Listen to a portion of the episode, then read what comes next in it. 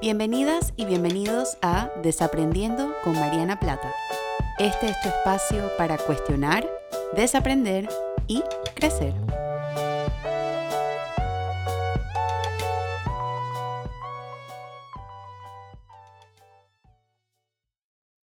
Hola a todas y a todos, bienvenidos a una nueva semana con el podcast Desaprendiendo. Yo soy Mariana y confieso que la semana pasada me ausenté. Eh, me tomé toda la semana de descanso y el podcast también estuvo de descanso. Así que esta semana estoy regresando con un episodio nuevo y con un episodio que creo que va muy en tema con el inicio del mes de marzo y también con una fecha muy importante que se conmemora, no se celebra, este domingo 8 de marzo.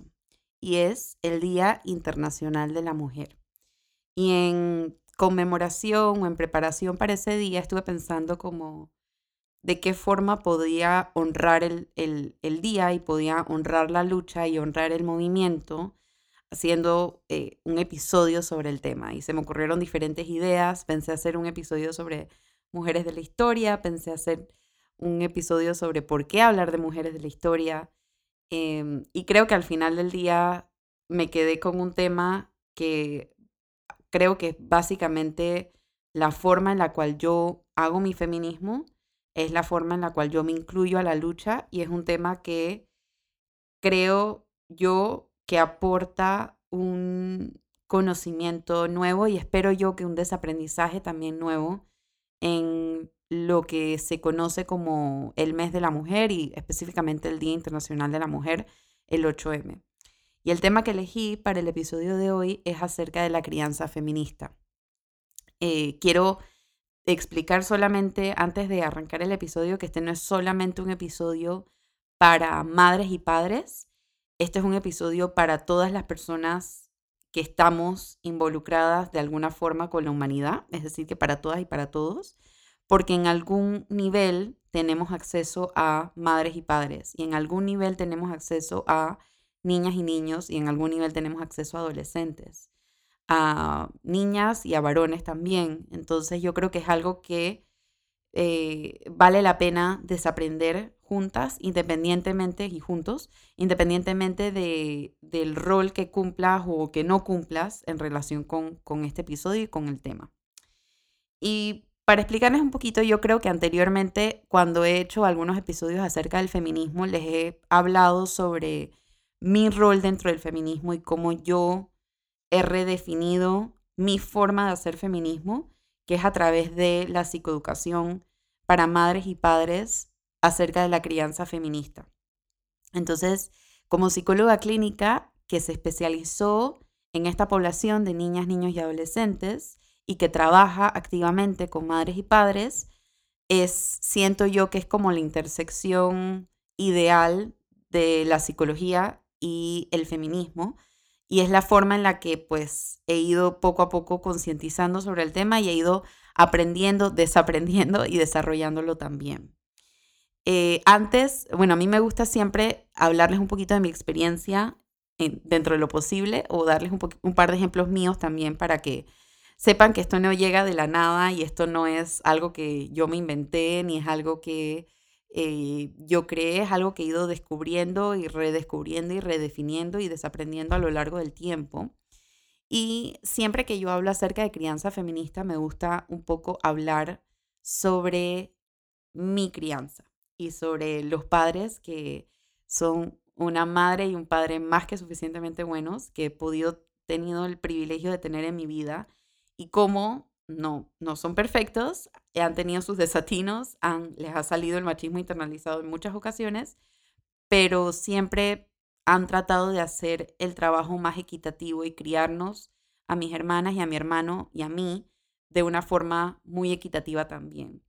Em, y, me gusta hablar de esto porque yo creo que es importante en cualquier espacio de desaprendizaje pensar en nuestra historia personal primero antes de tratar de enseñar o de desaprender o, de tratar de compartir estos conocimientos con otras personas, porque de no hacerlo, el aprendizaje o el conocimiento se vuelve muy superficial. Y la idea de todo esto es que sea un desaprendizaje significativo, tanto para ustedes como para mí.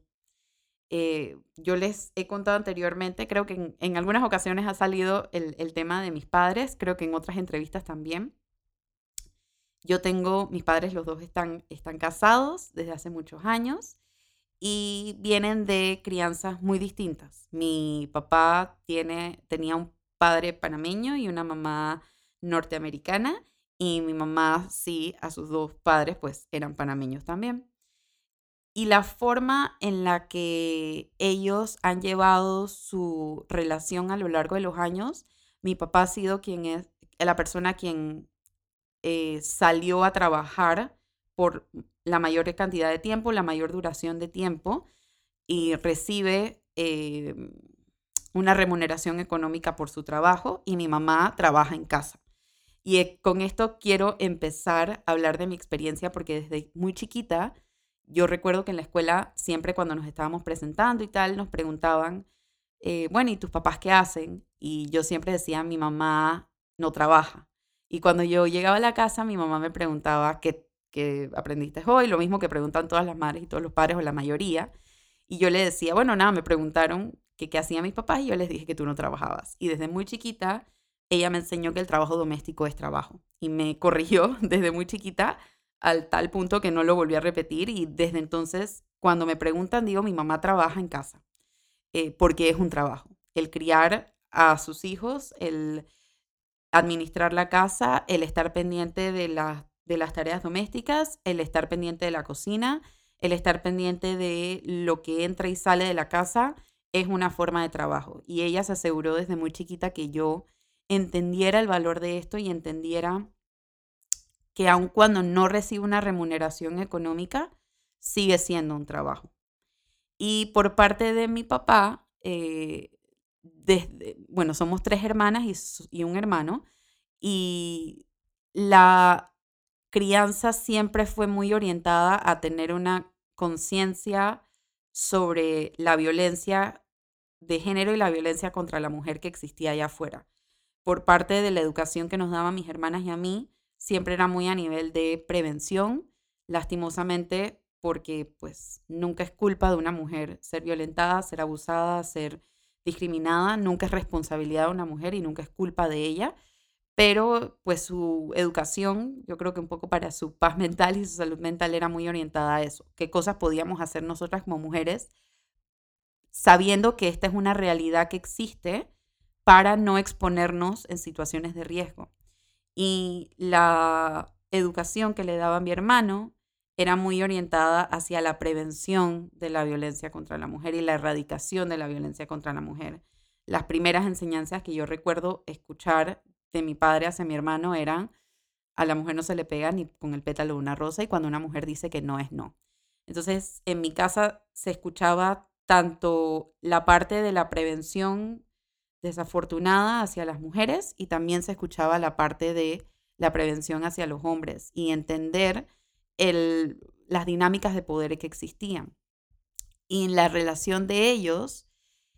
eh, siempre fue muy equitativa también, o trató de ser lo más equitativa posible. Mi papá, desde que yo recuerdo, siempre se encargó de las tareas del hogar, siempre era el que cocinaba, siempre era el que eh, compartía con mi mamá las responsabilidades domésticas también. Nosotras no, no, teníamos en casa una distinción de mamá es la que se ocupa de esto y papá es el que se ocupa de esto. Sencillamente, lo, por lo menos lo que yo recuerdo, lo hacíamos a la par. Eh, y era, recibimos siempre ese, ese mensaje que el rol de un hombre también está dentro del hogar y un, y un hombre también puede tener cuidado en el hogar. Con todo esto que yo les he estado diciendo, un poco les quiero dar la explicación y les he hablado de las cosas positivas a propósito, porque pues eh, más adelante voy a ir contando un poquito sobre quizás los desaciertos, muy probablemente no, no creados por ellos, sino por la sociedad y por la crianza que ellos, ellos y e, él y ella tuvieron. Pero lo hago para crear este sentido de entendimiento del tipo de crianza que hemos tenido para poder desaprenderla. En el último episodio, que por cierto, muchas gracias a todas las personas que me han enviado sus eh, sugerencias de la triada de desaprendizaje. Creo que por ahora ese es el nombre con el que nos vamos a quedar de crianza, sociedad y educación. Para poder entender todo esto y entender cómo se manifiesta tradicionalmente hoy en día, tenemos que entender cómo se ha manifestado en nuestras propias vidas primero. Si no, de nada vale, y creo que esto lo he mencionado bastante en los episodios anteriores, de nada vale este,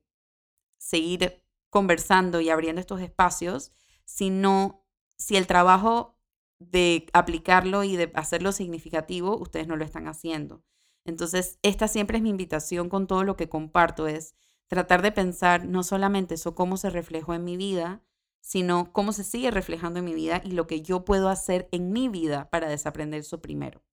Porque el desaprendizaje empieza primero con una y con uno mismo y luego hacia afuera. Es, es casi que igual que el amor propio, igual que las relaciones sanas. Empiezan con uno mismo, con una misma, y luego se van hacia las demás personas también. Entonces, ahora que les he contado un poquito de mi experiencia y un poquito de, mi historia de crianza y de mi historia de crianza feminista, también pues eh, cuando hablo acerca de esto me gusta hacer mención honorífica a mis abuelas, eh, tanto mi abuela materna como mi abuela paterna, porque ambas dentro de su propio dentro de su propio espacio y dentro de su propia comunidad hicieron su forma de feminismo también y es algo que mi familia se ha encargado de de un poco compartir con las generaciones eh, siguientes para que entendamos un poco cómo se ha ido manifestando esta lucha por la equidad de género transgeneracionalmente intergeneracionalmente.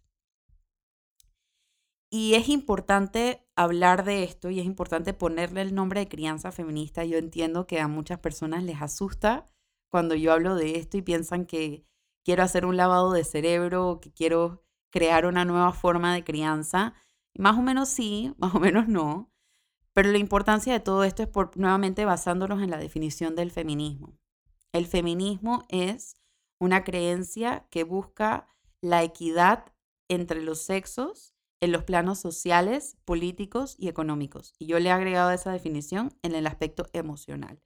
Entonces, entendiendo esa definición, podemos pensar y podemos desaprender que quizás la crianza feminista entonces son elecciones diarias que promueven un ambiente de equidad en casa, tanto entre madres y padres o cuidadores primarios, así como con sus hijos y con sus hijas también.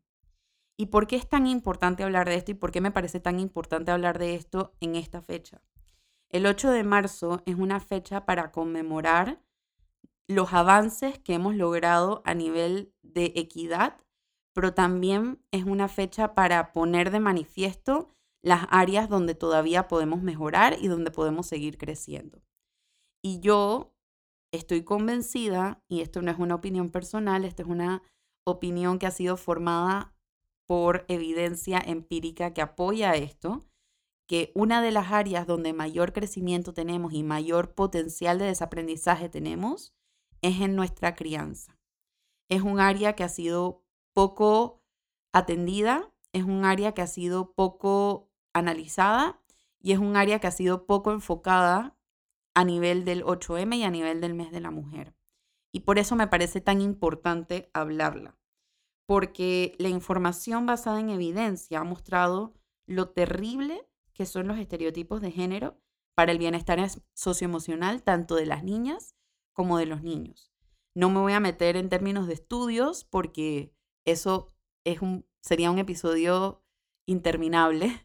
pero les puedo decir que a grosso modo los estudios han corroborado que, por ejemplo, las chicas eligen eh, menos quizás carreras de STEM o carreras de ciencia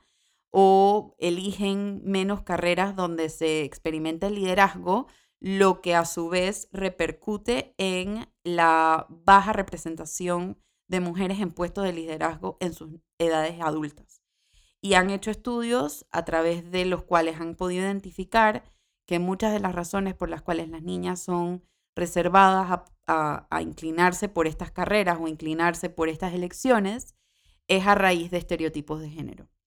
Y por el lado de los varones hay muchísima evidencia empírica que aporta y apoya cómo la crianza basada en género de los niños varones refuerza la inhibición emocional, lo que a su vez hace que los niños varones expresen menos sus emociones, por ende las reprimen más, y al reprimirlas más terminan actuándolas o en otras personas, tradicionalmente mujeres, lo que se conoce hoy en día como la violencia contra la mujer, o en ellos mismos, lo que se traduce hoy en día como el alto riesgo que está la población masculina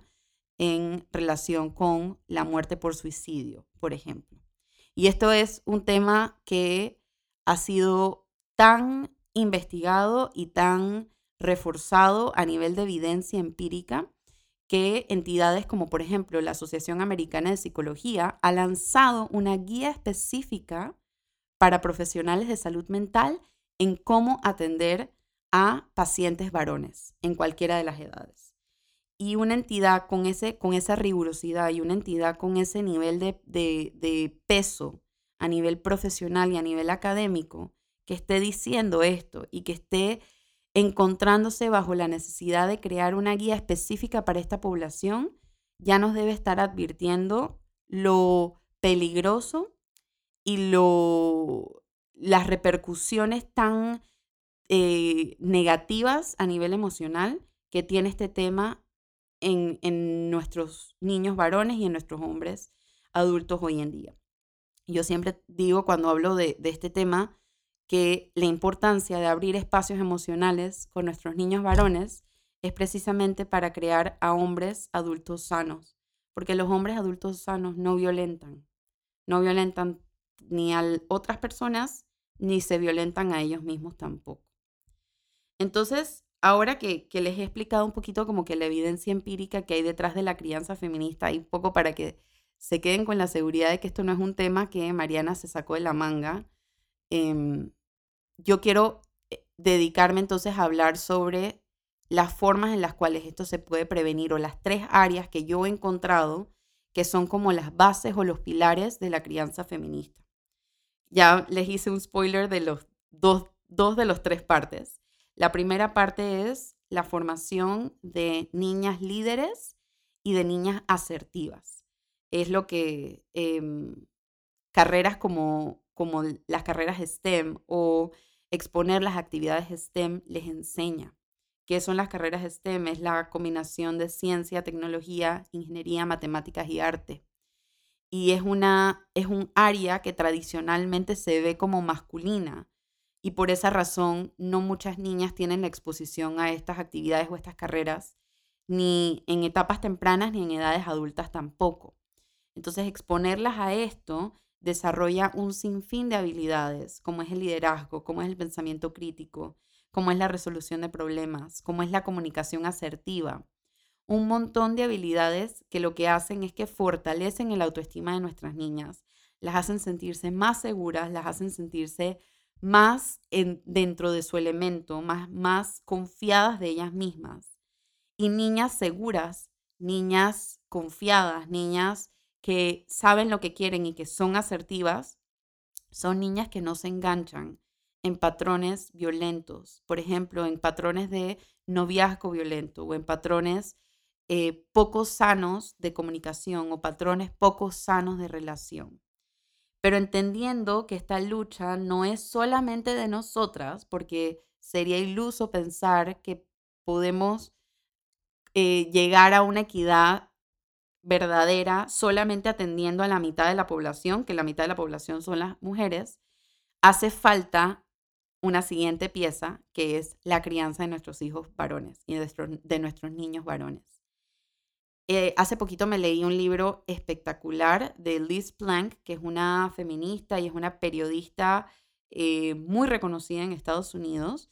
Ella lanzó un libro precisamente para redefinir la masculinidad y, me encanta el término que ella le da y la perspectiva que ella le da y dice, yo no quiero eliminar la masculinidad porque sería pretencioso de mi parte pensar que voy a eliminar rasgos eh, o, este, o, rasgos de género o, estereotipos de género en tan corto tiempo. Mi propósito con este libro, ella dice, es poder abrir, desaprender y crear una nueva forma de ver a la masculinidad quizás de una forma más sana, menos limitante, menos restrictiva, porque lo que está pasando hoy en día es que los niños y los adolescentes varones se llevan muchos mensajes de la sociedad, de la crianza, de la educación, sobre lo que tienen que ser y cómo se tienen que comportar y cómo tienen que pensar para ser lo suficientemente hombres. Entonces, deconstruir este concepto de masculinidad conlleva abrir espacios para pensar qué es lo que hace un hombre y qué es lo que no, y por qué se piensa que un hombre no puede hacer eso. De esta forma podemos entonces replantearnos lo que significa ser hombre, lo que significa la masculinidad y tratar de ver que ellos mismos puedan adoptar esta, esta, esta visión mucho más autocompasiva y mucho más flexible sobre su rol dentro de la sociedad, que es lo que hace falta hoy en día, que sea un rol mucho más emocional, un rol mucho más vulnerable, un rol mucho más sensible y con más apertura emocional. Entonces, si nos damos cuenta, lo que realmente propone la crianza feminista es equiparar los mensajes que las mujeres tradicionalmente han, escuchado, que es que ellas deben ser emocionales, que son emocionales, de que ellas deben ser sensibles, de que ellas deben ocuparse de la casa y un poco neutralizarlos con estos mensajes de liderazgo y de asertividad. Y por el lado opuesto, lo mismo con los varones estos mensajes que han recibido, que ellos tienen que ser fuertes todo el tiempo y que ellos tienen que demostrar y que ellos tienen que ser muy varoniles y que tienen que ser de una determinada forma para ser, considerada, para ser considerados hombres, lo que estamos haciendo con la crianza feminista es neutralizarlo con mensajes de sensibilidad y mensajes de vulnerabilidad. Entonces, lo único que yo estoy proponiendo con esto y lo único que la crianza feminista propone con esto es equiparar los mensajes y los estereotipos de género que se han recibido a lo largo de los años. Y yo les había dicho que la prevención eran tres piezas y no, no se me ha olvidado la tercera pieza. La tercera parte de, esta de, este, de este camino de prevención o de este camino de la crianza feminista es la equidad en casa. Porque para una sociedad igualitaria, primero se necesita un hogar igualitario. Equidad en la carga doméstica, equidad en la carga económica, equidad en la carga mental, en equidad en la carga emocional. Entonces, lo que estamos diciendo con, esta, esta forma de ver la crianza es atender a un nivel de intervención, quizás, si lo queremos ver de esa forma, con los adultos que ya quizás tienen, eh, que, cuyos cerebros están un poquito más estructurados y más estáticos y tienen menos facilidad para aprender que los niños y a un nivel de prevención con las niñas y con los niños. Yo creo que si atendemos estas tres variables junto con todo el trabajo adicional que estamos haciendo a nivel de equidad, con las políticas públicas que piden la equidad económica, las políticas públicas que quieren erradicar la violencia contra la mujer en cualquiera de sus formas, las políticas públicas exigen a mujeres en puestos de liderazgo, las políticas públicas que exigen equidad en los colegios y que piden educación universal para todo el mundo. Yo lo que, lo que yo creo que puede pasar, y quizás esta es mi parte más idealista, no sé si yo vaya a estar viva para ver estos cambios, pero espero que si puedo movilizarlos por lo menos en sus casas me doy por servida o en sus familias o en sus espacios, estoy quedo contenta es que si hacemos y abordamos este, este problema de inequidad que existe hoy en día a estos diferentes niveles, tanto a nivel social como político, como económico, como emocional, yo creo que sí podemos hacer un cambio real en minimizar la brecha que existe ahora mismo en todos esos aspectos y en todas esas áreas también. Y algunas de las cositas con las cuales yo quiero quizás ir finalizando el episodio de hoy es formas diferentes que podemos hacer, cosas prácticas que podemos hacer para aportar este tema. Crear conciencia dentro y fuera de nuestras casas, de nuestras oficinas, con nuestras amigas, con nuestros amigos. Identificamos algo que vale la pena desaprender, hablarlo, ser, ser voces activas dentro de sus espacios, ser voces activas dentro de sus comunidades también ofrecer formas diferentes de ver la masculinidad, estar consciente del machismo internalizado que todas y todos tenemos, ofrecer diversidad de juguetes. Hice todo un episodio al respecto de eso que pueden escuchar, donde hablo en gran profundidad sobre el, el poder emocional de los juguetes y de la diversidad de juguetes para niñas y para niños. Y hablar sobre el consentimiento, hablar sobre el consentimiento para las niñas y hablar sobre el consentimiento para los niños también.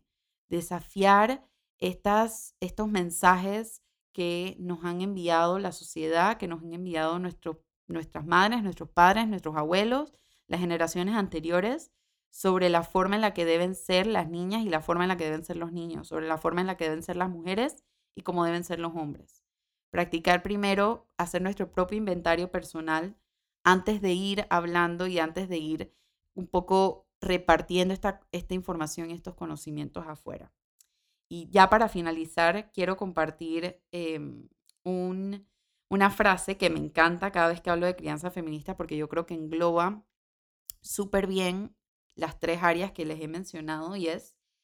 una frase que dijo Ruth Bader Ginsburg, que es una eminencia en el mundo del feminismo y es una jueza y una de las primeras abogadas este, feministas en Estados Unidos. Y ella decía,